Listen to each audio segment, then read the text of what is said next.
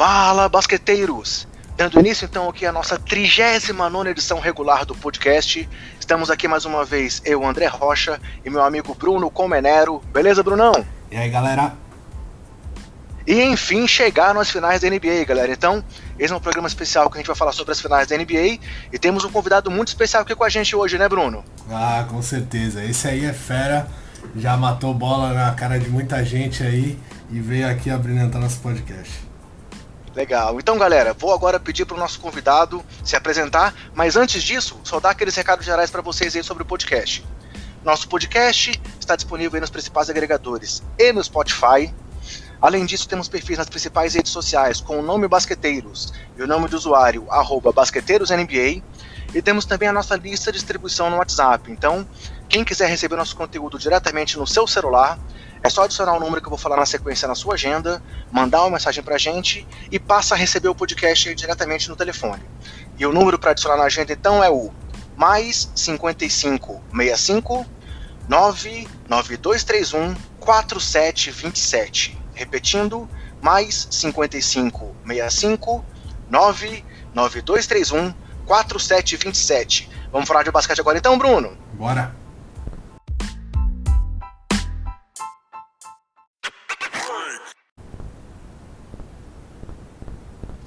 Então, galera, nosso convidado do programa de hoje, onde vai fazer a nossa prévia das finais da NBA, as tão aguardadas finais da NBA, é o, é, não é outro que não o nosso grande craque aí e agora comentarista da ESPN, Guilherme Giovanoni. Beleza, Guilherme? Bem-vindo aí ao Basqueteiros. Beleza, pessoal. Obrigado pelo convite aí. É um prazer estar aqui com vocês. Legal. É, eu, como morador de Brasília, não sei se todo mundo que ouve o podcast sabe que eu sou de Brasília, não dá para negar que sou super fã de você, né, Gui? Por tudo que você fez aqui pro nosso time, pela nossa cidade, transformando o Brasília aqui pra gente por um bom tempo na capital do basquete também, né? Ah, sem dúvida. Brasília é, mora no meu coração. Eu acho que a maneira que eu fui recebido na cidade, pela equipe, principalmente pela torcida, isso é uma coisa que eu não vou esquecer nunca. Tanto que a equipe que eu mais tempo joguei, né? Só foram oito temporadas uh, em Brasília. Depois disso, a equipe que eu mais joguei foi o Pinheiros, eu ainda era. jogava na categoria de base, depois fiz a transição para adulto. E, então, assim, com grande diferença, Brasília é o time que eu mais é, permaneci. Saiba que muitas vezes eu tive lá na SEB, tive lá no Nilson Nelson, torcendo muito por vocês, viu? Ah, legal, bom saber, bom saber. Legal. Então, galera, só para fazer aqui uma apresentação rápida de um currículo, digamos assim, do Guilherme, é, uma carreira de mais de 20 anos nas quadras, 15 anos defendendo a seleção, disputando para a nossa seleção 122 partidas e marcando 1.153 pontos, dois títulos de Copa América em 2005 e 2009, dois títulos pan-americanos em 99 e 2003, duas Olimpíadas disputadas, 2012 e 2016, é, além de, dos times aqui no Brasil. Jogou na Espanha, na Itália na Ucrânia. Foi tricampeão do NBB por Brasília em 2010, 2011 e 2012. Duas vezes MVP das finais do NBB, 2011 e 2012. Uma vez MVP do NBB em 2011. Quatro vezes no time ideal do NBB, 2010, 2011, 2012 e 2015, seis vezes no jogo das estrelas do NBB, entre 2010 e 2015, três vezes campeão da Liga Sul-Americana, 2010, 2013 e 2015, e duas vezes MVP da Liga Sul-Americana, 2010 e 2013. Esqueci de algum número muito importante aí, Guilherme? Ah, faltou só o uh, Copa Itália, que eu fui campeão, Uh, o Euro Challenge, que era o torneio europeu da, que a FIBA organizava, né, pela Virtus também. Ah, e legal, um, legal. E um sul-americano com a seleção também em 2003. Legal, legal. É, Brunão, alguma coisa aí para você fazer de abertura, de recebimento aí pro Guilherme, cara? Ah, primeiro agradecer. Já eu sei que no final a gente sempre fala de novo, agradece de novo e qualquer agradecimento aqui fica pouco porque a gente sabe o tamanho que tem o Guilherme e ele vir aqui ser super solícito, ajudar a gente, ajudar esse projeto, pelo bem do basquete principalmente. É bem legal ter, ter a presença de um cara com um currículo tão grande como esse aí. Você falou, falou, falou, ainda tinha mais coisa para você ver é, o peso do cara. Então eu quero agradecer aí, Guilherme, de coração por, pela oportunidade de estar tá falando com você, um ídolo nosso aqui, de todo mundo que gosta de basquete. Tenho certeza que todo mundo conhece, todo mundo já viu jogar, já torceu, então muito obrigado aí pela sua presença. Ah, imagina, é um, é um, a repetir, é um prazer. É, falar de basquete para mim é, é, sempre muito gostoso, então é, é, fico, fico, feliz que hoje tem tanta gente fazendo conteúdo de basquete, né, cara? E se pensar, de pensar que é, nem tanto tempo atrás era, eram alguns poucos só, né? Isso é, mostra o crescimento da modalidade no país e a gente espera que continue só crescendo, né? Legal, legal. Guilherme, eu queria fazer então aqui umas perguntinhas para a gente começar aqui quebrando o gelo, digamos assim, antes de entrar no assunto realmente das finais da NBA. E aí a gente aproveitar também para explorar um pouco do, do, seu lado e da sua carreira de atleta. E aí a primeira pergunta, assim, estamos aí às vésperas da final da NBA, né? Mas também estamos às vésperas, às vésperas do Mundial de Basquete. E aí eu queria que você falasse um pouco pra gente sobre aquela derrota lá por apenas dois pontos diante da seleção americana no Mundial de 2010 naquele time que tinha Kevin Durant, que teve 27 pontos naquele jogo, tinha o Igodala, os dois aí que vão estar nas finais, mas que tinha também nomes como Derrick Rose, Westbrook, Kevin Love. Como é que foi aquele jogo que pra gente, como torcedor, foi muita emoção, né? Aquela chance ali no final, a bola do Ertas, a bola do Leandrinho. Mas e para vocês, como é que, que aquele jogo ficou marcado para aquele time? Bom, é, a gente pega um pouco da, da história do jogo em si, né? De, de como foi, né? E, e, assim, naquele Mundial, todos os jogos dos Estados Unidos, é, eles ganharam por pelo menos 20 pontos de diferença. E você pode pegar, tá bom, posso estar exagerando um pouco, mas menos de 15 eu tenho certeza que não foi. E, e todos, assim, os jogos abertos desde o segundo quarto, terceiro quarto. E o nosso jogo foi pau a pau o jogo todo né? E os caras, e, e, a gente via assim, pô, os caras estavam falando, caramba, não, vão, que hora que não vão abrir isso aqui? Né? E, e não, não vai, né? Estamos aqui, firme, sabe? E, e aí tivemos aquela última bola ainda para empatar, até mesmo para virar, né? E, e, que sim, poder ter, ter feito, mas erramos em paciência, né? É, mas a gente ficou, lógico, você imagina ter ganhado ali dos Estados Unidos, poderia mudar a história do, do, do campeonato para gente. O, com certeza o cruzamento ia ser diferente, enfim. Então, é lógico que ficou assim, mas a gente saiu, obviamente, muito orgulhoso porque a gente fez uma partidaça contra o melhor time do mundo à época e, e que num, num, num Mundial onde eles passaram por cima de todo mundo, menos da gente. Legal, foi, foi realmente um jogo marcante para todo mundo, né? Pô, sem dúvida.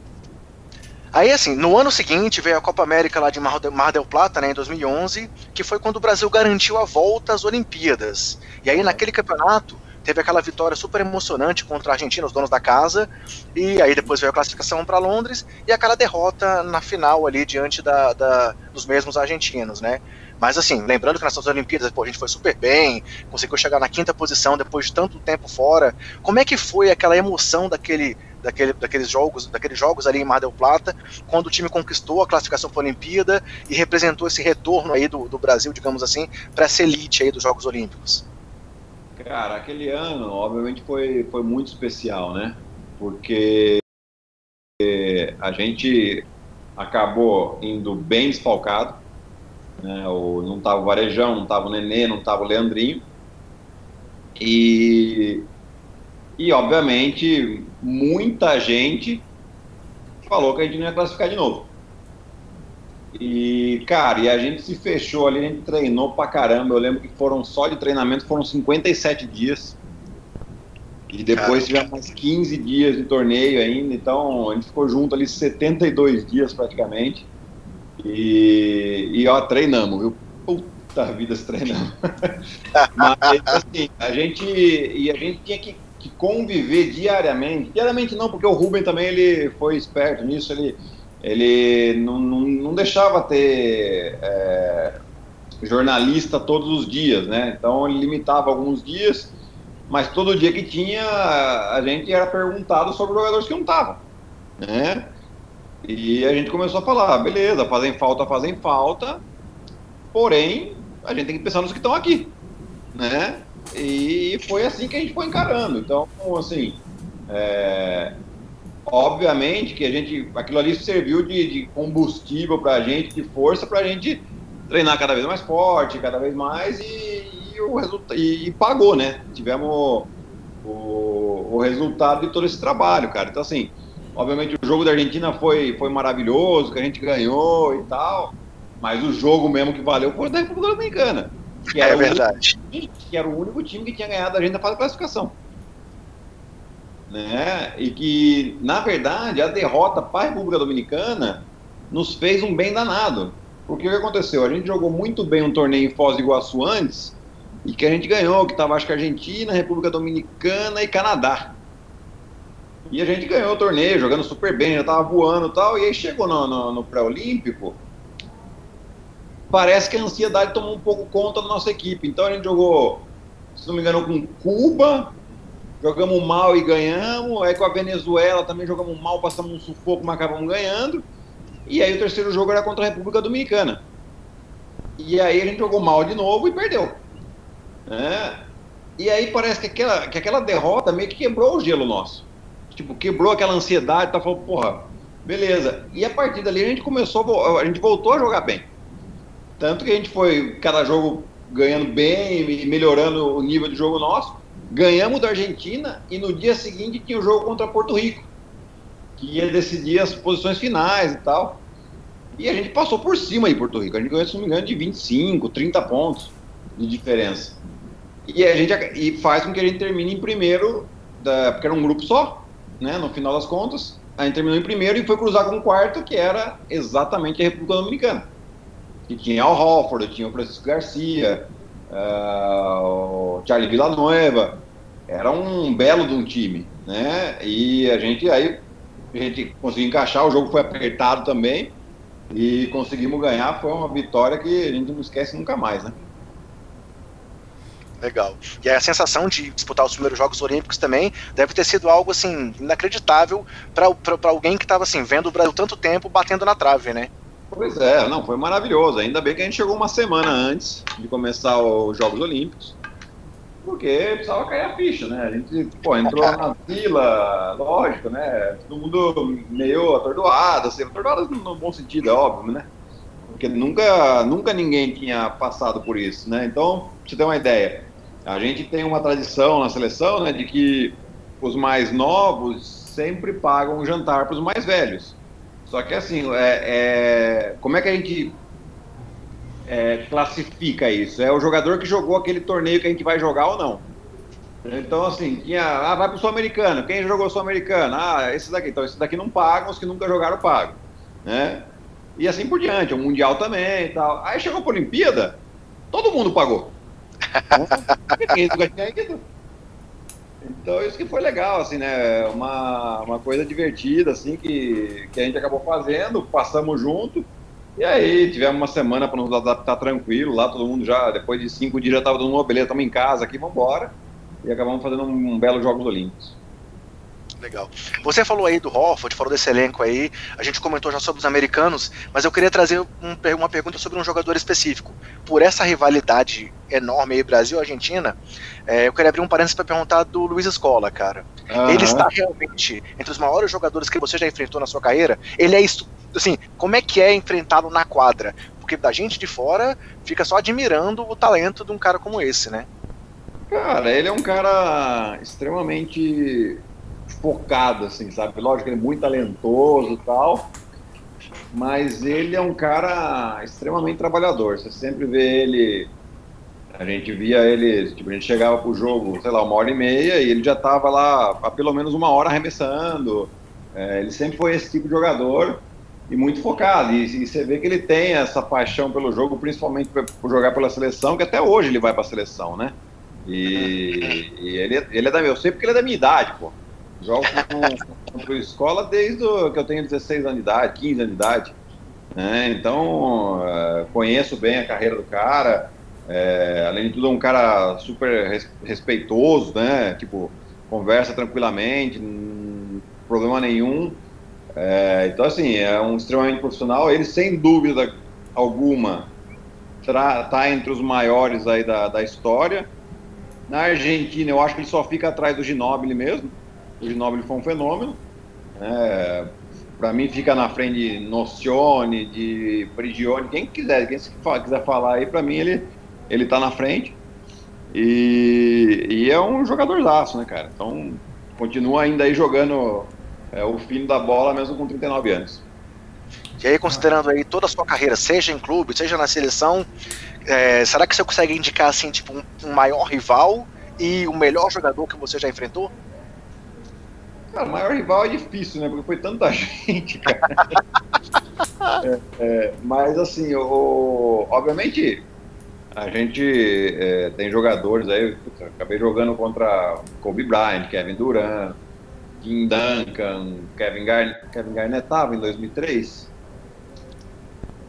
Não lembro agora. Bom, é, LeBron, Carmelo, é, cara, muita gente boa, mas um cara que, que eu joguei com mais frequência contra e que eu admirava, sem dúvida alguma, era o Bodiroga. Aham. Esse Legal. sim era. E você olhava para ele e falava, caramba, você vai combinar, você vai comparar ele com os americanos fisicamente, você fala, não é possível. E ele, no Mundial de 2002, ele tirou o time americano inteiro para dançar ali. E ninguém conseguiu marcar o cara e ele ganhou o jogo sozinho. Brunão, se você quiser me interromper, tiver alguma pergunta, ah, fica à vontade aí. Eu, ti, eu tinha e tu roubou, mas, mas eu vou fazer, vou fazer uma adaptação aqui. Eu queria saber do Guilherme, aproveitando essa parte que a gente está falando dele como jogador, né? Antes de mudar aí pro, pro comentarista. É, se tem algum jogador que, que, assim, ele olhou e falou, esse cara é tudo isso mesmo, sabe? Aquele cara que.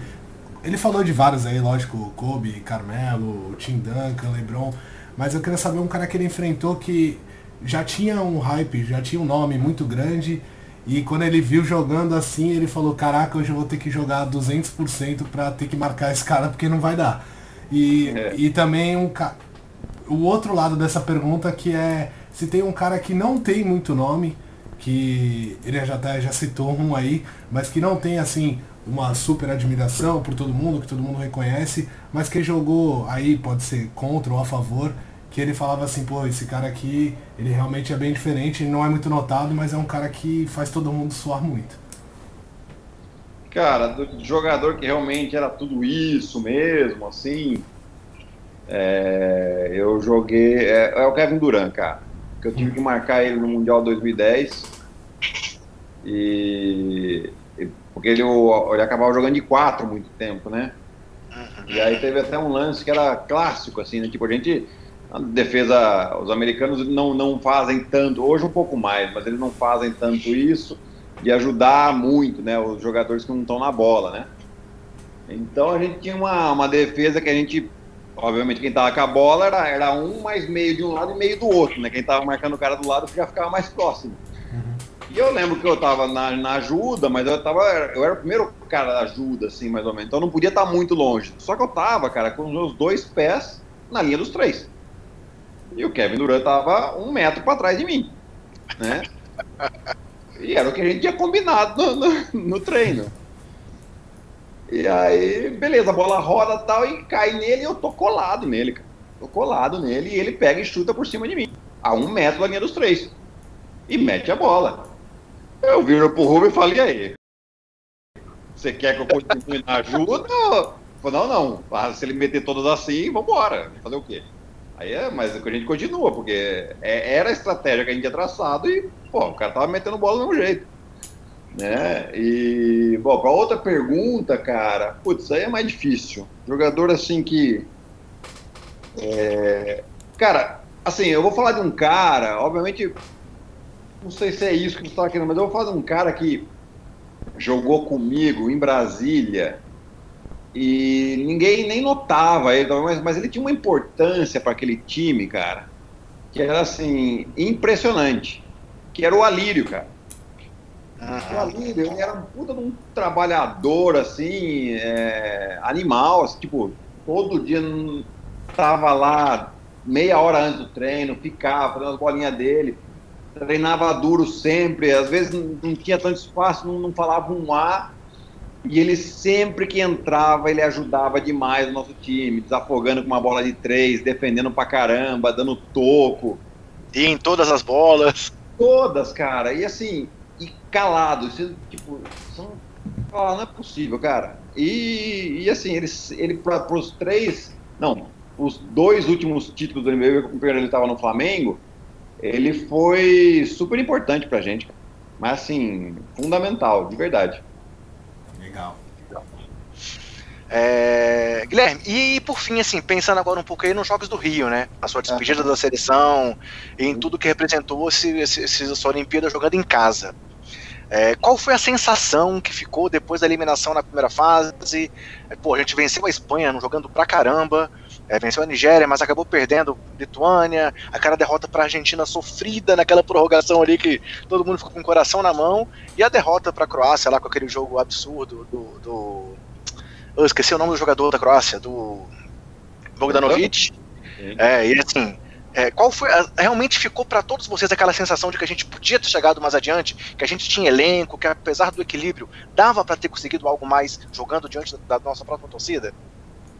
Cara, na verdade foi aquele jogo contra a Argentina, né, cara? É óbvio que o início contra, uh, contra a Lituânia, a gente começou muito ansioso também, né? E eles acabaram, acabaram abrindo uma vantagem muito grande. É, isso, obviamente, depois a gente pagou o preço, a gente recuperou tal, mas é, tava, tava meio impossível de virar. Uhum. Mas o, o, jogo contra a Argentina ali, que a gente tinha uma vantagem no final e a gente deu uma bobeada, aquilo realmente comprometeu e a gente ficou com, com um gosto amargo na boca, sem dúvida alguma, porque uh, aquela vitória contra a Argentina, independente do jogo da Nigéria, já colocava a gente terceiro e a gente ia cruzar contra a Austrália na, na quarta, nas quartas de final. É, um time que a gente já tinha jogado contra em Mogi, num preparatório, tinha jogado bem, o time tinha encaixado. Então a chance de passar ali para uma semifinal ia ser boa, né? Então, por isso que a gente ficou nessa. Esse gosto ruim na boca aí, né? Mas, cara, eu acho que em todo caso, a gente pegou um grupo muito difícil ali. Enfim. É, poderia ter sido mais, não deu para ser, mas o fato de jogar a Olimpíada em casa foi, foi impagável. É, e foi assim, a, talvez a despedida desse, desse, dessa seleção que jogou tanto tempo junta e que cresceu junta, desenvolveu junta e que teve tantos jogadores ganhando, ganhando destaque individual, meio que assim, crescendo um ao lado do outro, né? Sim, sim, é um. Cara, pra gente ir pra seleção sempre foi muito gostoso, exatamente por isso, porque a gente acabou criando uma amizade muito grande ali dentro daquele grupo que a gente tinha saudade um do outro, a gente queria se encontrar e tal, para colocar o papo em dia, treinar, enfim. É, foi, e foi assim a despedida, mas a gente é, teve grandes momentos ali que, que a gente aproveitou bastante também. E mudando agora então para o outro lado, e essa transição você acabou de se aposentar, já assim, já, já, eu lembro de já ter visto você várias vezes no ESPN League antes, é, participando várias vezes lá, e essa transição para realmente assumir o papel de comentarista, foi algo natural? Era algo já planejado para você? Ou foi um convite que você foi pego de surpresa, mas de pronto aceitou? Isso já, é, já, era, já era um plano seu, essa migração aí para esse lado de comentarista? Cara, era um plano, sim, porque eu já, eu já, na verdade, um plano, mas que foi acontecendo também, né?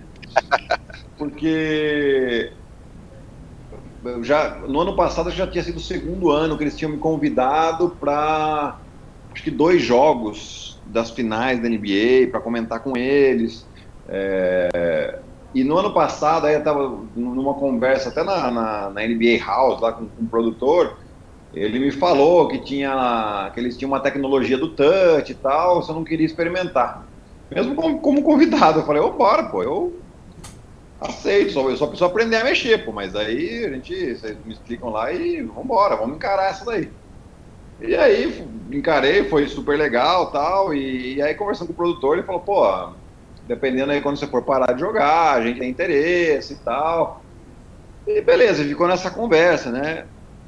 Ah, aí passou um pouco isso, eu fui conversando um pouco com o produtor lá, até que ele falou lá com, com o diretor da ESPN, ele veio conversar comigo, marcou uma reunião, e eu já estava pensando em parar, né, quando a gente marcou essa reunião. E, e aí a gente acertou, no almoço mesmo a gente acabou acertando ali. É, eu já fui fazendo algumas participações durante a temporada mesmo.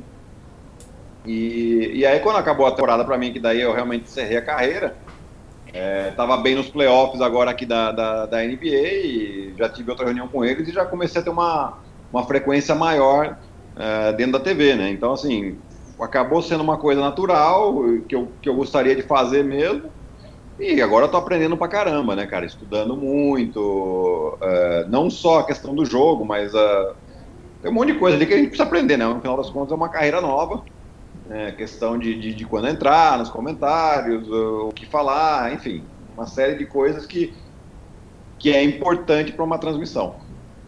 Legal. Mais alguma pergunta aí, Brunão? Ah, só tem uma falando mais da, da molecada aí que tá vindo. É, o Iago, o Didi, acho que são os mais esperados aí no draft. Eu nem vi se algum deles tirou o nome do draft, o André, não sei se você sabe. É, eu acho que era até o começo dessa semana para tirar o nome. Eu não vi realmente se tiraram, mas eu queria saber dele, que acompanhou eles de perto aqui, se, se ele acha que eles têm é, alguma chance de, de já estar na NBA, de ser importante, de conseguir aprender, de ter uma oportunidade que o Raulzinho teve há um tempo atrás, ou se ele acha que talvez é, olhando eles talvez eles ainda pudessem é, ficar aqui mais um tempo, aprender mais, é, ser mais importante aqui dentro dos, dos, clubes, que eles já são bem importantes, por sinal. É, mas eu queria saber dele, vendo tão de perto eles e jogando, estando lá do outro lado também, jogando contra aqueles caras todos da NBA e acompanhando agora como comentarista, se ele acha, o que ele acha da oportunidade que eles vão ter aí nos próximos anos. Cara, é, Bom, acho que o draft eles podem tirar o nome até 10 dias antes, se não me engano, tá? É, mas isso aí é a confirmar. é, mas é, o draft ele é muito é muito difícil a gente fazer uma previsão, principalmente com os jogadores não americanos ou os que não, tão, não estão jogando lá, né? A não ser que o cara seja realmente um, um fenômeno, né, como o Don't foi fora de lá e tal, é, a gente fica meio, meio perdido assim nas previsões, é muito subjetivo. É, a questão do, do Iago e do Didi, o Didi, eu acredito que o Didi vai tirar o nome né? Eu acho que só colocou o nome dele para ser um pouco mais conhecido, acabou de, de aparecer agora, é, então ele, eu acredito que vai tirar, mas isso aí também não sei, é, é, um, é mais um achismo do que qualquer tipo de informação que eu possa ter. O Iago, ele colocou, ele não pode mais tirar porque já tinha colocado no passado também. É, agora acho que ele tem alguns camps aí previstos é, para treinar, o pessoal ver ele e tal. É, eu acho que o grande impeditivo do Iago é a questão da altura mesmo, né? Que pode ser um, um problema na avaliação dos scouts. Né? Porque a qualidade ele, ele, ele mostra, ele é, ele é, rápido, enfim. É um jogador que está mostrando toda a qualidade dele. Vamos, vamos torcer para que ele possa ter realmente alguma possibilidade, né? Então, assim, difícil a gente fazer essa previsão. Legal, valeu, Gui. Vamos falar então agora das finais da NBA, galera? Vamos para o assunto principal desse podcast? Bora. Bora. Chegamos então, galera, àquele momento decisivo da temporada, as finais da NBA, onde teremos aí o Toronto Raptors pela primeira vez chegando à decisão do campeonato contra o Golden State Warriors, que já figurinha carimbada, né? Tá aí na sua quinta final consecutiva. E aí, eu vou trazer aqui alguns dados estatísticos dos dois times até aqui, antes da gente, da gente fazer uma análise geral. E aí, se alguém quiser me interromper, fica à vontade no meio dos meus comentários, tá, galera? É, primeiro, os confrontos dos times na temporada. Se a gente for pegar o histórico recente, até essa temporada 2018-2019, nós vínhamos com oito vitórias seguidas do Golden State diante do Toronto Raptors. Porém, neste ano, os dois jogos do, do, do, entre as duas equipes foram duas vitórias do Toronto, é, superando aí um período que era desde 2014 que eles não venciam os Warriors.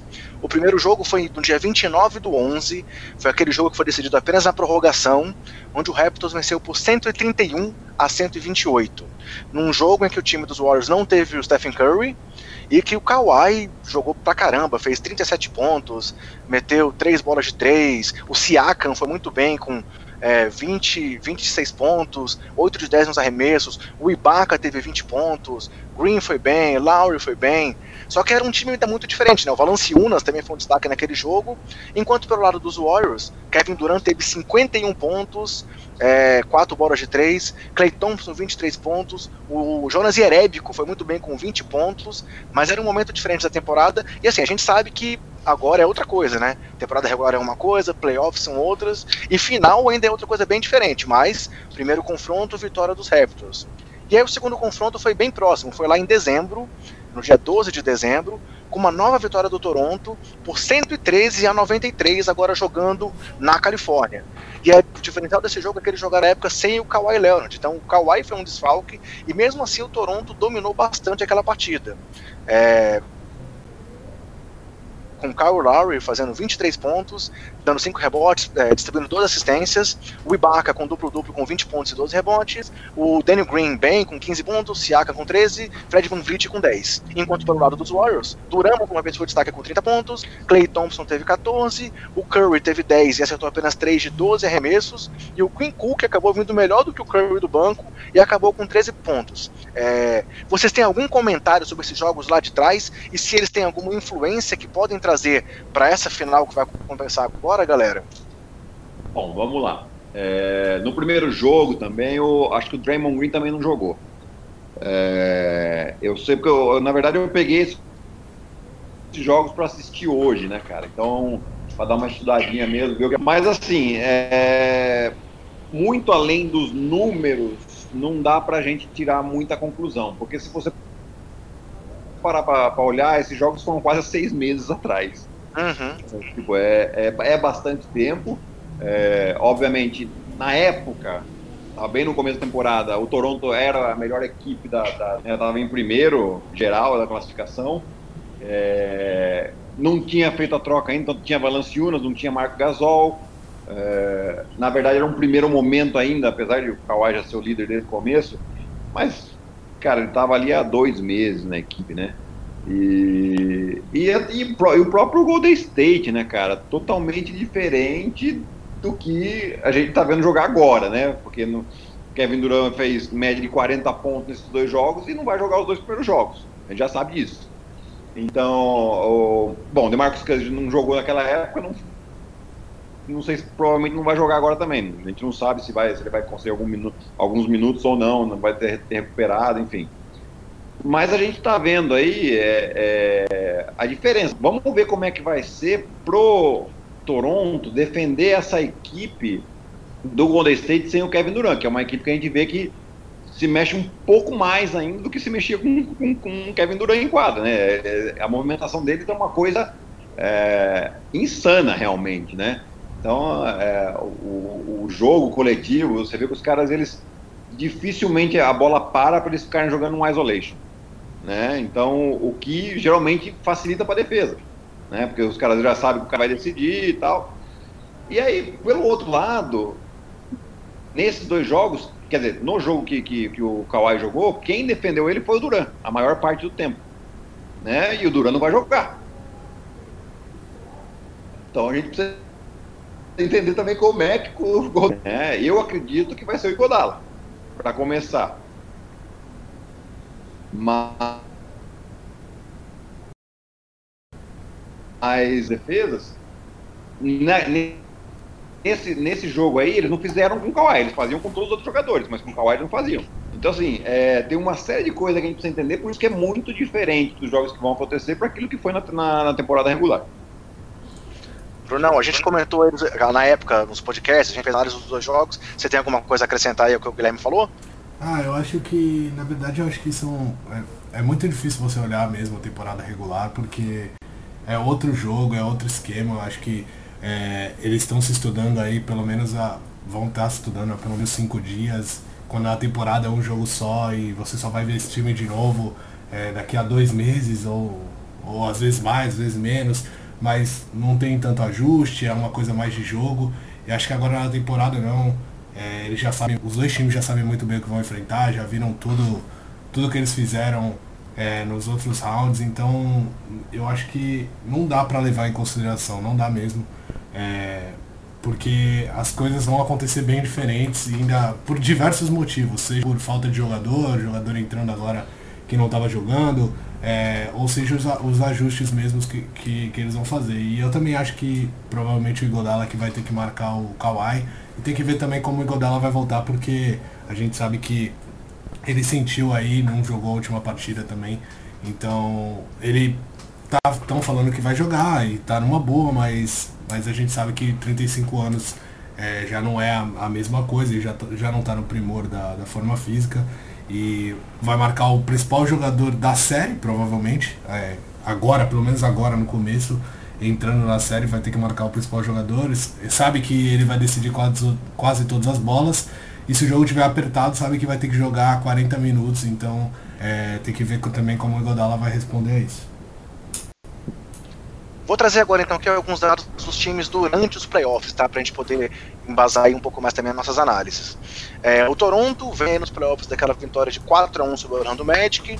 Depois teve aquele, aquela série incrível contra o Philadelphia, em que eles passaram vencendo por 4 a 3 E aí veio a semifinal contra os Bucks, onde eles conseguiram, após perder os dois primeiros jogos, vencer quatro partidas seguidas. Lembrando aí que os Bucks só tinham perdido os dois jogos seguidos durante a temporada uma vez, e acabaram sendo derrotados aí por quatro vezes seguidas pelo time do Raptors, para poder é, o Toronto chegar à primeira final. E aí vale citar também que é a primeira vez desde 1986 que os dois times chegam às finais após quatro vitórias seguidas. Porque o Toronto venceu quatro jogos ali na sequência, enquanto o Golden State varreu o time do Portland, né? E aí, se a gente for olhar as campanhas em casa e fora, o time do Raptors tem uma campanha de oito vitórias e duas derrotas, jogando no seu ginásio, enquanto venceu quatro vezes e perdeu quatro vezes como visitante. E aí vale lembrar também que eles vão ter o mando de quadra agora contra o time do Golden State, né? Então, é, vale citar que isso é uma vantagem, até porque, se a gente for pegar o histórico do time do Toronto nos jogos em que ele estava precisando fechar uma série em casa, eles têm cinco vitórias e apenas uma derrota em jogo de fechamento de série, jogando no seu ginásio. Sendo que três vitórias dessas aí, sem nenhuma derrota, foram nesses playoffs. E aí vale citar que o Kawhi é o principal jogador do time, como ninguém pode questionar. É, teve aquela cesta absurda lá contra o Philadelphia, aquele, aquela jogo, cesta da vitória, onde ele e o Damian Lillard são os únicos jogadores aí nos últimos anos a conseguir uma cesta de fechamento de série daquele jeito. E ele tem até aqui médias de mais de 31 pontos, quase 9 rebotes, 3.8 assistências, 1.6 roubos, 50% nos arremessos, quase 40 nas bolas de 3 e 87 nos lances livres. E além disso, ele é o jogador, o, o jogador tem 10 jogos com pelo menos 30 pontos é, nos primeiros 15 jogos do playoffs que ele teve esse ano, o que é a terceira maior marca na história. Nas últimas 10 temporadas, apenas ele, Kevin Durant, Kobe Bryant e LeBron James tiveram pelo menos 10 jogos assim com pelo menos 30 pontos em uma edição de playoff.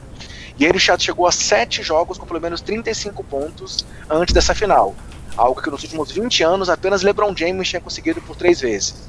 E além disso, ele é o quarto jogador com média de 31 pontos e 8 rebotes é, após 15 jogos nos playoffs. E apenas ele e Kawhi e, Le e LeBron James tiveram médias de 29 pontos e 8 rebotes em uma final do leste desde 1963. Passando agora só para citar alguma coisa do Golden State antes da gente voltar a analisar um pouco a série. O Golden State nos playoffs tiveram aquela série de 4 a 2 contra os Clippers, onde muita gente se surpreendeu com a dificuldade que eles encontraram para passar lá pelo time de Los Angeles. Depois tiveram aí o 4 a 2 contra o Houston Rockets, é, superando a ausência do Kevin Durant com aquelas últimas partidas quentes do Stephen Curry e a varrida diante do Portland Trail Blazers, mas que é uma varrida que pode ser considerada às vezes enganosa, né? Porque foram jogos difíceis, onde eles se recuperaram do placar e mesmo assim o placar acabou 4 a 0 na série. E aí jogando em casa foram seis vitórias e duas derrotas, a mesma campanha de fora de casa, seis vitórias e duas derrotas. E aí lembrando que essa quinta final seguida é algo que a gente vê pela, apenas pela segunda vez na história, somente o Boston Celtics do Bill Russell tinha conseguido isso. E aí vale citar que depois da lesão do Kevin Durant, o Stephen Curry teve on fire, né? É, com jogos de 25 pontos, 33 pontos, 36 pontos, 37 pontos, novamente 36 e novamente 37, o que dá uma média de 34 pontos por jogo depois que o Duran machucou, e dá uma média nas finais do Oeste de 36,5 pontos, que é a maior marca numa final. André, cortou aqui. De conferência desde 2000 aí, a protagonismo. E aí vale lembrar que a campanha na história aí do time do Golden State, após a chegada do Duran em jogos em que ele não jogou e o Curry jogou, é de 31 vitórias e apenas uma derrota. E aí ele é o primeiro jogador com 35 ou mais pontos em quatro jogos numa varrida de uma série. Foi o quinto jogador com pelo menos 30 pontos nos quatro jogos de uma varrida. E ele já tem, e ele chegou nessa, nessa temporada a nove jogos com pelo menos 35 pontos em finais do Oeste na carreira. O que é a segunda maior marca da história, atrás apenas de Kobe Bryant com 10 jogos. É, a gente pode dizer então que, claro, pelo menos até o Kevin Durant chegar. É um duelo Kawhi versus Stephen Curry? Olha, é, pelo que está se desenhando, sim, né? Mas assim, eu acho que é muito, acaba sendo muito simplista a gente resumir a isso, né? Porque é, provavelmente, se a gente pensar uh, quatro anos atrás, é, quatro anos atrás, a gente pensava que, que seria um duelo LeBron-Curry. E na verdade foi a final que o Igodala saiu MVP por realmente limitar o máximo que deu o LeBron.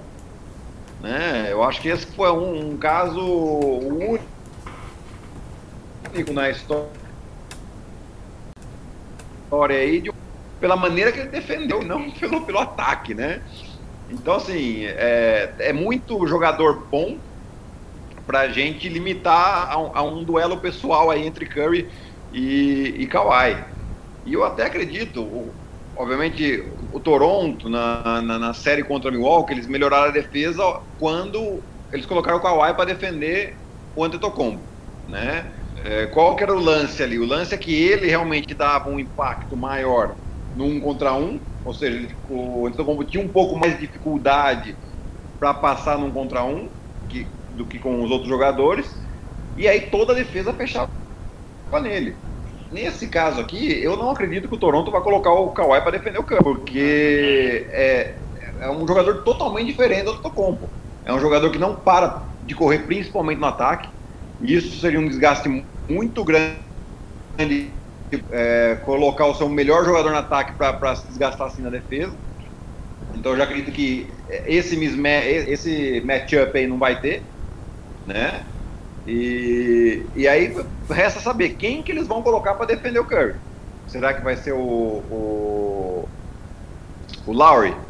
Que provavelmente vai ser, porque o, o, o, o Kawhi deve ficar com o Clay Thompson. Enfim, são, são tantas questões aí, tática e técnica, que não, não é, eu acho muito, muito simples a gente deixar só em Kawhi Curry. Os números que você trouxe aí de, das vitórias com Curry em quadra é realmente impressionante. E desde que o Durant machucou nos playoffs, o Golden State não perdeu. Né? Então, você vê a, a, a, dinâmica do time, e aí até muito do, do próprio Steve Kerr, de, de, de fazer com que os jogadores que vêm do banco, que não estavam sendo muito visados, é, se mantenham motivados, né, cara? É, é, não, é, não é uma coisa fácil. Pessoal que às vezes tem jogador ali que estava jogando talvez nem 5 minutos por jogo e teve um protagonismo nos jogos, principalmente contra o Portland, enfim. É, isso aí, sem dúvida, lógico, é muito jogador, mas vai do técnico e do sistema do jogo do time, né? Que não, não fica na dependência dos jogadores jogarem quem errou simplesmente, não, é, você vê que o time realmente tem um, um sistema que funciona independente do jogador mais, né? E como você falou antes, no, na série contra o Portland, ela foi realmente mentirosa. Porque se você pegar o jogo 2, 3 e 4, Portland chegou a estar ganhando de pelo menos 15 pontos todos os jogos. Né? Então, assim, é, força que eles perderam na prorrogação, eu estava assistindo o jogo, fui ver o que aconteceu, estavam 3 minutos, estava 10 pontos atrás, o Golden State. Faltava um minuto, eles estavam 6 pontos atrás, e o Kevin Durant meteu duas bolas de três que levou prorrogação. Quer dizer, é um time que tem um potencial ofensivo enorme, assim, né? Então, eu acho que vai ser muito interessante essa série. Não, não dá para esperar varrida de nenhum lado.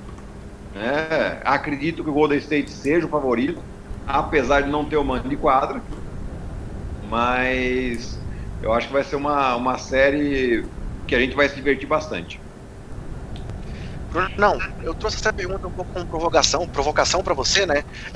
Mas antes de eu falar um pouco também da minha visão dos coadjuvantes, é, dá, dá a sua análise aí também, o que, que você acha dessa questão aí do dois, dois craques duelando, como é que você acha que isso vai se encaixar nas rotações? Dá uma analisada pra gente também, você como especialista em Golden State Warriors. Bom, primeiro eu queria começar pedindo desculpa para todo mundo aí, porque a minha internet e a do André hoje não estão das melhores, deixaram a gente um pouco na mão aí. É, então, durante a gravação aqui vocês vão ver que tem umas picotadas. Eu, a maior parte não, tá? Mas agora, principalmente nos últimos minutos aí, eu dei uma picotada aí nas falas do, do Gui e também no começo do, do André. Mas eu acho que não. É, deu para pegar bastante coisa que eles falaram, bastante legal, então acho que não vai atrapalhar tanto assim, só peço um pouco de, de paciência aí do pessoal. Espero que a partir daqui ela, ela volte a ficar boa. É, agora falando um pouco do, do jogo, é, do, da questão de duelo entre o Curry e o Kawhi, hoje eu assisti uma matéria na ESPN gringa, lá no, no YouTube da ESPN gringa, na verdade, e eles estavam falando justamente disso, e eles falaram uma coisa que eu, que eu achei que é bem real, na verdade. Eles falaram que o melhor jogador da série é o Kawhi Leonard e tá do lado de Toronto. Aí eles falaram assim, o problema é que o segundo, o terceiro, o quarto, o quinto, todos eles estão do lado dos Warriors, né? Se você pegar aí, de, depois do Kawhi vem o Curry, vem o Clay Thompson, vem o Draymond Green, vem o Dre Godala, sabe? Então eu acho que isso pesa bastante.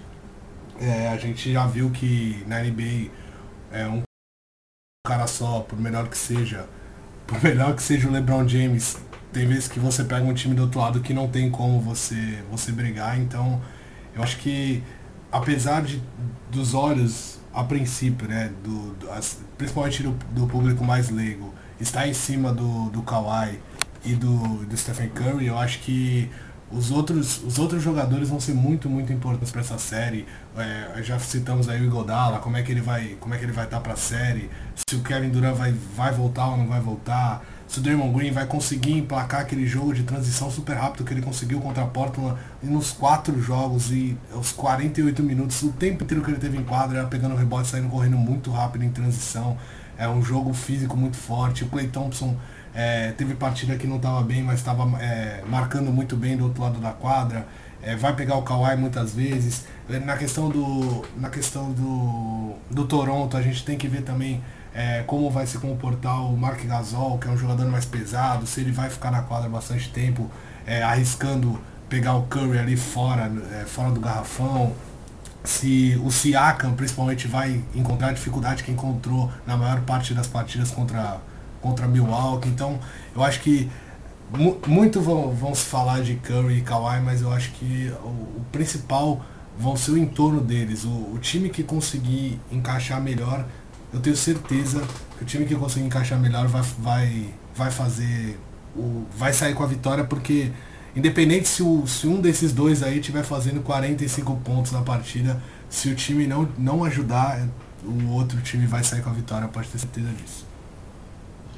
Concordo plenamente com vocês. E aí eu queria trazer aqui então alguns dados estatísticos desses jogadores aí auxiliares, né? Pelo lado do Toronto, o Lowry até aqui tem média de quase 15 pontos por jogo, mais de 5 rebotes, mais de 6 assistências. O Siakam, média de quase 19 pontos por jogo e 7 rebotes. E aí uma coisa que eu vale destacar time do Toronto, é, que o Guilherme ressaltou bastante aí, é essa questão da defesa deles que cresceu demais, principalmente na série final contra o Bucks, sendo que todos os lares roubo de bola por partida nos playoffs. E se somar o time titular, são quase sete roubos de bola do quinteto titular, assim mostra a eficiência defensiva desse time, e aí é uma coisa que o Mark Gasol, que o Bruno acabou de citar aí, é, faz uma diferença absurda.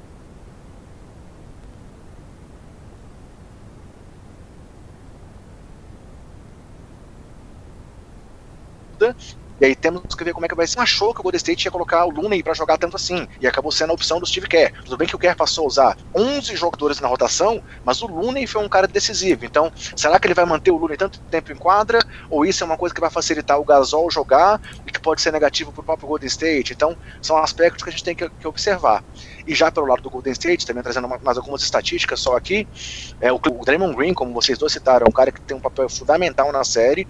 Nesses playoffs, ele veio aí, depois de uma temporada regular bastante irregular, né?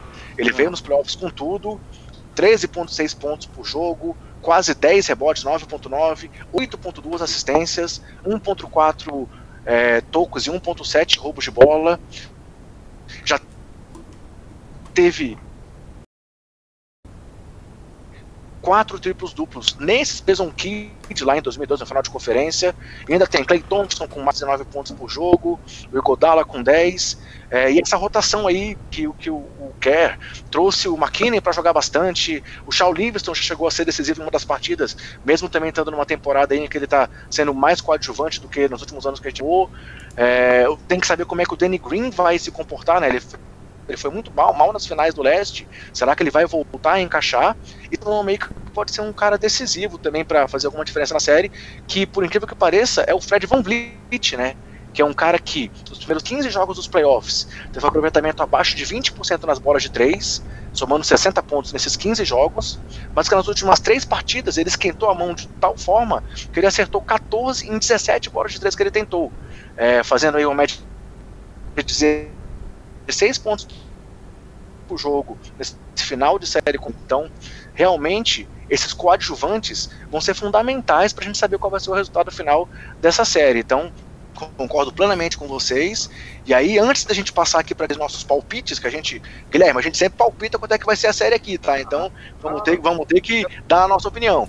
Mas eu queria saber se vocês têm mais algo a acrescentar aí nessa análise do duelo, alguma coisa que a gente não comentou ainda, algum detalhe importante para a gente pensar em como é que vai ser decidida essa série. Deixo a palavra para vocês dois agora novamente. Olha, só para terminar essa rápida análise que a gente fez aqui, eu acho que vai ser fundamental essa questão do Gasol é, durante os jogos, né? Porque é, o, o, Kevin Looney tá, tá jogando realmente muito bem e ele é um, é um, é um jogador muito atlético, né? Ele corre muito bem a quadra, ele é, rola muito bem o pick and roll. E. Ai, pera só um pouquinho que entrou um videozinho aqui, não era para entrar. Pronto, desculpa. É, e, e, aí, o que, que acontece? Com o Paul Gasol em quadra, o Golden State pode dar muita vantagem disso, né? É, o que eu acho que vai acontecer, o Paul Gasol vai, vai perder um pouco de minutos aí, não, nem tanto porque ele é um jogador extremamente importante para a equipe do Toronto, apesar de não estar tá fazendo os números que ele fazendo no Memphis, mas o fato dele estar tá em quadra é, faz com que o Toronto jogue melhor, no sentido de é, espaçamento da quadra, de leitura de jogo, de encontrar os companheiros livres, de, de se posicionar de uma maneira em que ele coloca o defensor em xeque, né? enfim, é um cara extremamente inteligente, Porém, no, no, nos quintetos que tem jogado no Golden State, seja com Kevin Looney de 5 ou principalmente com Draymond Green de 5, pode dificultar bastante para Toronto. Então, resta a gente observar como Toronto vai é, se ajustar para essa dificuldade que eles vão encontrar.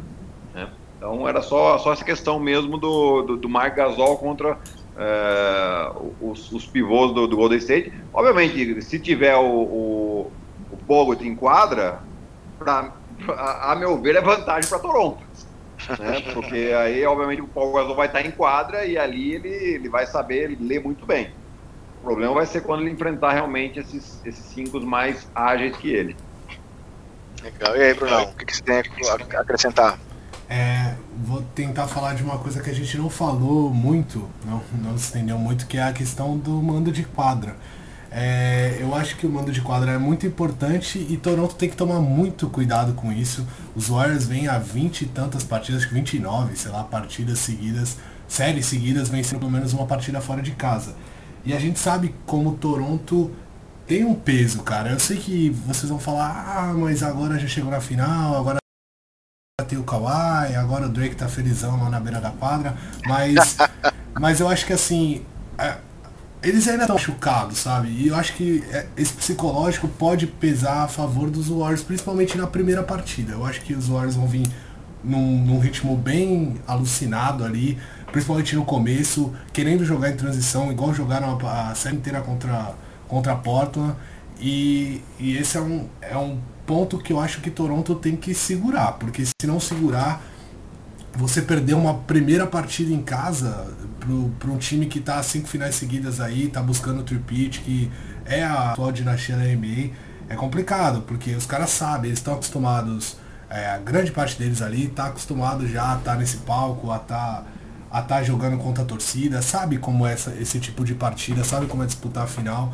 E do outro lado não, tirando o Kawhi ali, o pessoal é, tá meio que tá meio que entrando pela primeira vez, vivendo a primeira vez. Isso eu acho que, é, visto tudo que aconteceu nas últimas temporadas, pode pesar sim, principalmente nessa primeira partida. Então eu acho que Toronto tem que se segurar, principalmente nesse primeiro jogo, tem que tentar segurar a onda e sair do, é, do Canadá com 2 a 0 porque se perder uma partida no Canadá, eu acho que nessas duas primeiras, eu acho que aí sim fica bem complicado para eles, eles darem a volta por cima.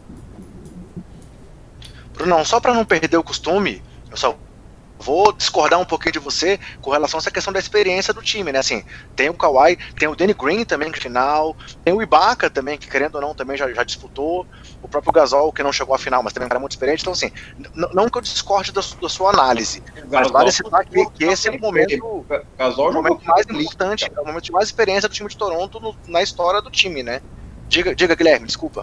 Desculpa te interromper, o Gasol não jogou final de NBA, mas o Gasol jogou final olímpica, jogou final de mundial, que é óbvio que não é, não é o mesmo campeonato, mas a sensação é a mesma. Quer dizer, o cara traz essa experiência para a equipe também. Então, concordo com você. É, é uma equipe que tem experiência em final, talvez, talvez não, com certeza não juntos, né? Mas é, é uma equipe que tem uma experiência assim que pode, pode ser relevante sim nesses jogos. É, e foi, foi essa experiência, além da defesa forte, que trouxe o time até aqui, né? Então, é um time que pô, foi reconstruído na temporada. É, o Masai Ujiri deu essa guinada no time, é, trocou técnico, trocou o cara que era o técnico do ano pelo auxiliar dele, e isso deu muito certo. Trocou o cara que era a cara da franquia, que era o DeRozan, Rosen, pelo Kawhi, que era uma aposta, porque ninguém sabia se o Kawhi ia jogar, como é que ele ia jogar, como é que ele estava fisicamente depois ainda trouxe aí o Gasol numa super movimentação lá na trade deadline. Então, assim, é, só vale a pena realmente a gente ressaltar que talvez seja um momento aí em que o, que o Golden State vai ter um desafio grande pela frente, né? Obviamente, são favoritos por tudo que esse time representa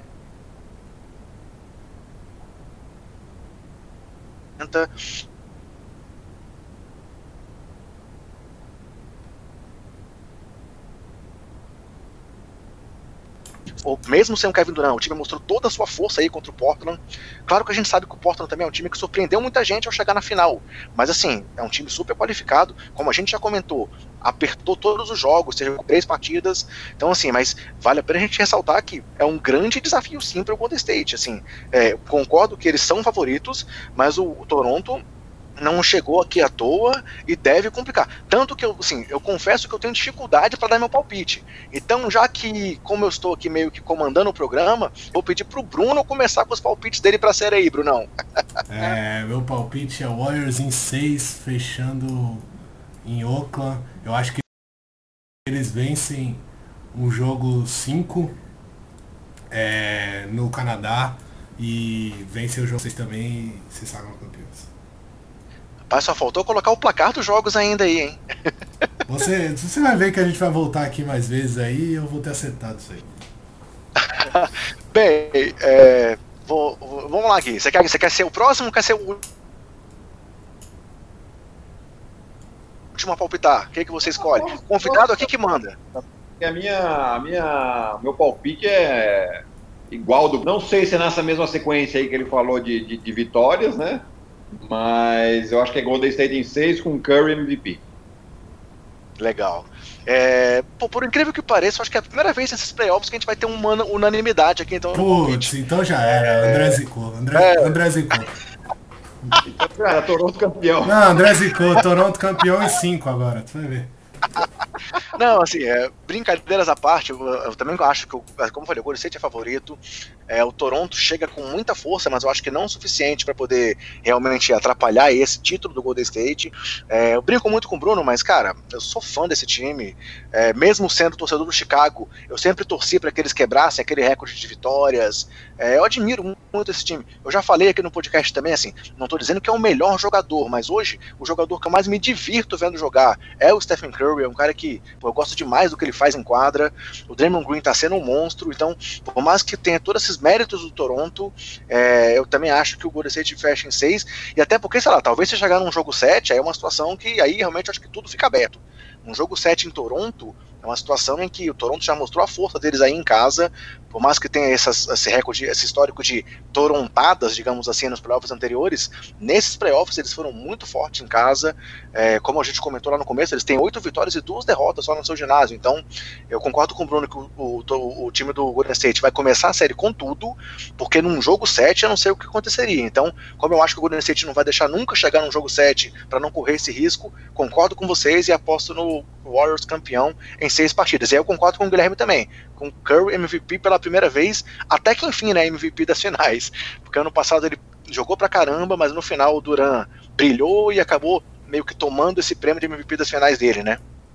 É, eu acho que o, o, o, Toronto, apesar de no jogo que ele jogou contra, contra o Toronto, na, ele, ele não foi bem, mas eu não vejo ali em Toronto quem que possa defendê-lo bem na verdade, porque eu não, não, não vejo. Talvez o Danny Green um pouco, mas é, a questão do Danny Green é. Ele não está indo bem no ataque, então será que ele vai ficar muito tempo em quadra? O Lauro não vejo ele com, com, condição de, de, de, correr tanto atrás do, do,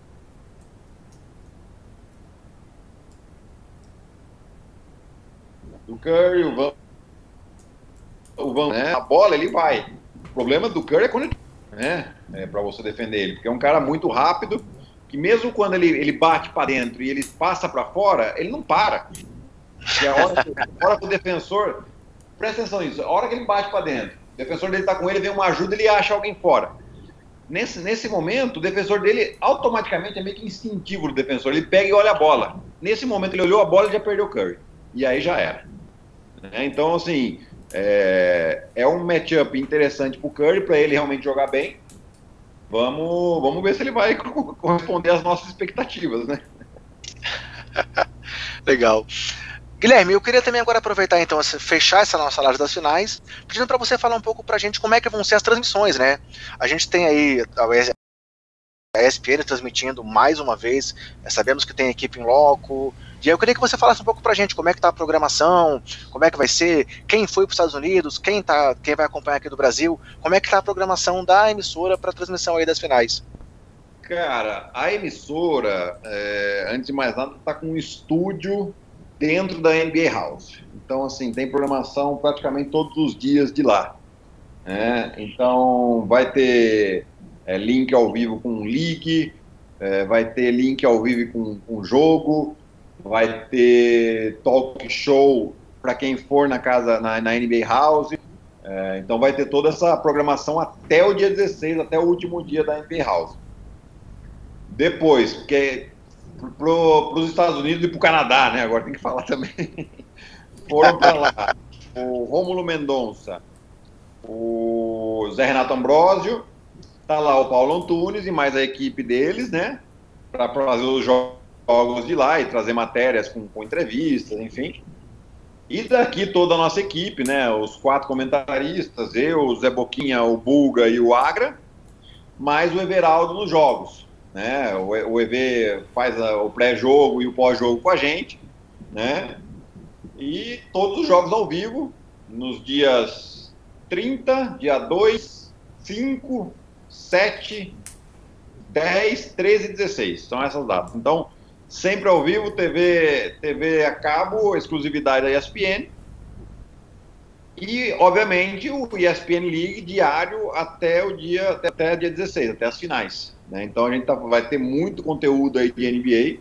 É, eu acho que é para quem gosta, acompanha, não tem coisa melhor. E aí eu queria aproveitar para te pedir uma, perguntar também a sua opinião sobre essa questão da Bandeirantes ter entrado na transmissão, né? Assim, eu sou um cara que acompanha a NBA desde 92, é, o Bruno é o novinho aqui do podcast, eu sou veterano também, então uhum. assim, eu comecei a acompanhar lá com o Luciano do Vale, Álvaro José, é, a apresentação do Elia Júnior, então assim, é, o que, que você acha que representa para talvez aí o crescimento maior ainda da NBA no Brasil, essa volta das bandeira, da Bandeirantes aí à transmissão. Você achou tão legal quanto eu achei? Eu achei, cara, eu achei, apesar de ser uma, uma concorrência pra gente, mas é, para falar a verdade, assim, quem, quem acompanhou a temporada inteira pela ESPN, até mesmo pela Sport TV, é, continua, eu acredito que continue assistindo pela ESPN, entendeu? Porque já já está acostumado e tal. A questão da, da Band, eu acho que só tem a agregar para a NBA, para o basquete e para os amantes aí, porque é, vai trazer um público que talvez não conheça ainda, né? Então, eu, teve até um dia que o presidente da, da NBA Brasil foi lá no League e ele explicou que hoje no Brasil são, são cerca de 30 milhões de fãs da NBA. Né? Então, isso é um percentual de aproximadamente uns 15% da população do Brasil. Né? É, então, se isso crescer para fazer com que cresça o, a, o, número de fãs no Brasil, a gente só tem a ganhar. Não, não a gente como ESPN, mas nós amantes da modalidade. Então, assim, eu, eu vejo com muito bons olhos, né? É, e que quanto mais é, é, mais canais passando a modalidade, quer dizer que existe mais interesse pela modalidade, sabe assim. Bruno, contas, alguma coisa ainda sobre as finais que você queira perguntar para o Guilherme, ou que você queira acrescentar aqui na nossa análise, ou vamos para a reta final do programa aí?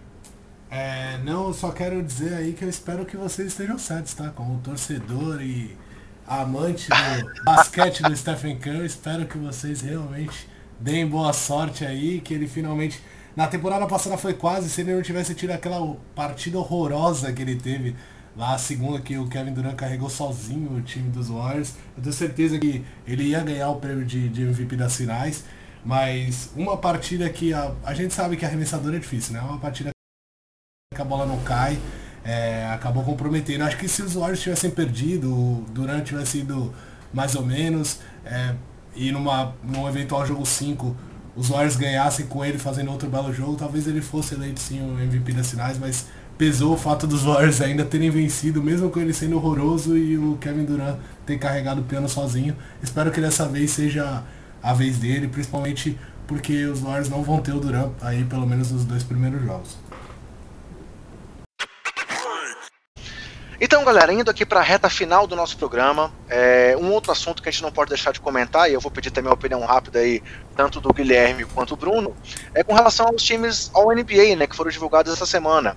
É, tivemos aí a, a, a, indicação dos três times, né, os três times ideais da NBA, com o primeiro tendo Stephen Curry, James Harden, Paul George, Giannis Antetokounmpo e Nicole Jokic.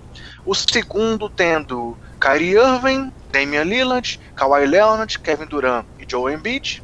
E o terceiro tendo Kemba Walker, Russell Westbrook, LeBron James, Blake Griffin e Rudy Gobert. Eu queria perguntar para vocês se vocês sentem alguma grande ausência nesses 15 principais nomes da NBA na temporada, ou você faria alguma mudança aí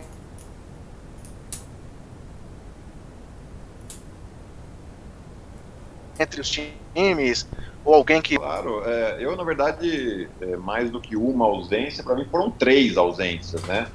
É, eu colocaria segundo ou terceiro time aí, é, DeAngelo Russell, o Clay Thompson e o Nikola Vucevic, do Orlando. E tiraria é, o Kemba Walker, tiraria o Rudy Gobert e, para surpresa de vocês, com certeza tiraria o Westbrook. A minha, não. Guilherme, eu queria te dizer, é que o Bruno tem dois grandes amores na NBA, que são Westbrook e James Harden. é... E você, você, Brunão, o que, que você achou das listas? Você acha que alguém merecia estar? Alguém está sobrando? O que, que você pode dizer pra gente? É, eu acho que, na verdade, são nomes que é difícil, é bem difícil. É, ainda mais o contrato ser atrelado a isso, acho que é mais difícil ainda. Acho que a NBA devia pensar melhor sobre essa questão, não querendo entrar no mérito, mas você deixar de. Porque no ano da sua renovação você acaba não estando entre os 15 melhores, sendo que é dividido por posição, o que dificulta um pouco mais. É complicado. Mas eu concordo um pouco com o Gui, eu acho que são os três nomes que ele citou poderiam estar aí e eu acho que esses os nomes que estão também não deixa de ser justo. É, eu assisti também na ESPN Gringa uma opinião, não vou lembrar agora de qual foi o jornalista, mas renomado, e ele disse que o Clay Thompson tá pelo menos na frente de três jogadores que estavam aí. Ele colocou na frente do Kyrie Irving, do Westbrook e do Kemba Walker em armação. E ele acha que, ainda mais olhando os playoffs e como tudo se desenhou depois da temporada, eu sei que é um prêmio de temporada regular, mas como tudo aconteceu depois, ainda dá mais mérito ainda pro Clay Thompson nessa corrida. Mas é, ele eu acho que é a ausência mais sentida. E vendo o vídeo dele lá, quando o repórter fala pra ele, ao vivo ali, a reação dele é, me partiu o coração realmente porque para os Warriors acaba sendo bom ver que vai ter que gastar menos e acho que agora é bem provável que ele acabe renovando. Mas é triste ver um cara que se doa tanto dentro de quadra, que faz tanto pelo ataque, pela defesa, um cara que sempre foi a segunda opção do time, e aí quando chega o Kevin Durant, é, ele passa a receber menos bolas, é, ele passa a ter um papel ali como terceiro principal arma de ataque, acaba sendo um pouco esquecido e ele é um dos, dos melhores arremessadores da história do basquete, então é, eu acho que ele perdeu muito espaço e ele para mim sempre foi um exemplo de um cara que assim se doou para ser campeão realmente, sabe? Ele poderia simplesmente meter o estrelismo que que o Jimmy Butler faz. O que, que o Jimmy Butler faz a mais que o Clay Thompson? Ele não faz nada mais que o Clay Thompson. Então, e ele meteu aquele estrelismo lá e, sabe, é um cara que, pô, eu acho que é difícil o cara ser campeão assim. E pra você... faz menos. Oi? Faz pra menos? Faz... É, ex exatamente, eu concordo, eu concordo. É, ele faz menos e você vê como a personalidade é completamente diferente. E então, eu acho que o Clay Thompson era um cara que merecia por tudo isso, pelo, pelo fora da quadra também, pelo como ele se doa pelo time. E é o que ele falou, cara, cinco vezes na final seguida aí, consecutivas, é, não, é, não é à toa. E ele perder 30 milhões de dólares aí num, num contrato porque não está entre os 15 melhores ou não ficou entre os 15 melhores é, é uma baita injustiça, mas eu acho que tirando isso, os nomes são muito bons e, e, é discutível sim. Acho que é justificável ter pessoas que, que tenham votado nesse, nesses que estavam aí no, nos 15 nomes. Bem, concordo com o que vocês trouxeram aí. É, o, Russell, o Clay, o Vucevic poderiam estar nos times, mas também acho que os 15 nomes que estão aí não estão aí à toa. Então, talvez se eu fosse fazer uma mexida, é, talvez eu tirasse o Kyrie realmente, porque eu acho que a oscilação do Boston na temporada passa muito pela oscilação do que o Irving teve aí durante todos os jogos, e eu traria talvez o Clay Thompson também, mas não sei nem se eu tenho certeza nessa escolha, tá, galera? Então, acho vou concordar com vocês até por não ter certeza se eu faria alguma mudança para manter os 15 que é, então, galera, para a gente realmente ir para a reta final do programa, é, mais uma vez eu quero agradecer a presença do Guilherme aqui com a gente. Sabemos que ele está aí à noite, tirou um tempinho para falar com a gente, tem todas as questões familiares, esposa, filha, e conseguiu se dedicar. Então, Guilherme, muito obrigado pela presença. E eu queria também, para encerrar a minha fala, dá uma provocada aí no Bruno e no Fábio Malavase, que teve aqui no programa 37 com a gente. E quando eu fui o único a apostar no Toronto Raptors nas finais, os dois riram de mim e ficaram me sacaneando. Realmente, ó, fui eu que acertei. E aí eu quero lembrar o Bruno que lá em outubro, quando a gente começou a falar na prévia da temporada, eu apostei em Toronto campeão do leste. Todo mundo apostava no Boston e eu fui o único que apostou no Toronto. Espero que você acerte mais uma, André, então, nessa final aí. Não vai virar pé frio agora, hein? Não é hora. Legal, então vai lá, queria só é, reforçar o agradecimento ao Guilherme. E você, Brunão, o que, que você quer finalizar aí nesse programa de hoje? Ah, agradecer de novo ao Guilherme, acho que a gente já, já falou, mas é sempre bom interar, ele muito participativo, é, chegou aqui super humilde, trocou uma ideia com a gente, é, conseguiu mostrar pra gente que não é à toa que ele tá lá na ESPN e vai participar aí das finais da NBA como comentarista, é um cara realmente é um cara super inteligente, a gente vê que ele estuda, que se dedica, parou para ver os jogos aí, é um cara que está trabalhando é, firme e forte para ter o sucesso que ele tinha nas quadras aí como comentarista, então a gente deseja aí toda a sorte do mundo para ele e que ele continue por bastante tempo abrilhantando a TV, até ficar mais velho aí que o Zé Boquinha, que o Agra, todo mundo, espero que ele fique bastante, fique bastante tempo aí na TV e quando puder, aparece aqui no, no Basqueteiros, não esquece da gente não, que a gente vai, vai te receber com, com todo o carinho do mundo. Bom, pessoal, eu que tenho que agradecer aí a oportunidade, acho que foi um bate-papo super legal aí. É, realmente estou encarando essa nova fase como, com muito entusiasmo. É, na verdade, não é só uma carreira nova, é uma vida nova, né? Então, é, muitas mudanças, é, muitas é, questões a serem melhoradas, a serem resolvidas, mas é, com, com grande entusiasmo que eu estou encarando e sempre um prazer poder participar de podcast assim como de vocês. Legal, então esperamos aí ter novas oportunidades para conversar. Agradecemos mais uma vez a sua presença. E aí, da minha parte, estou finalizando. Um grande abraço, Brunão. Um grande abraço, Gui. E até a próxima, galera. Voltemos aí com o próximo podcast Basqueteiros. Falou. Um abraço.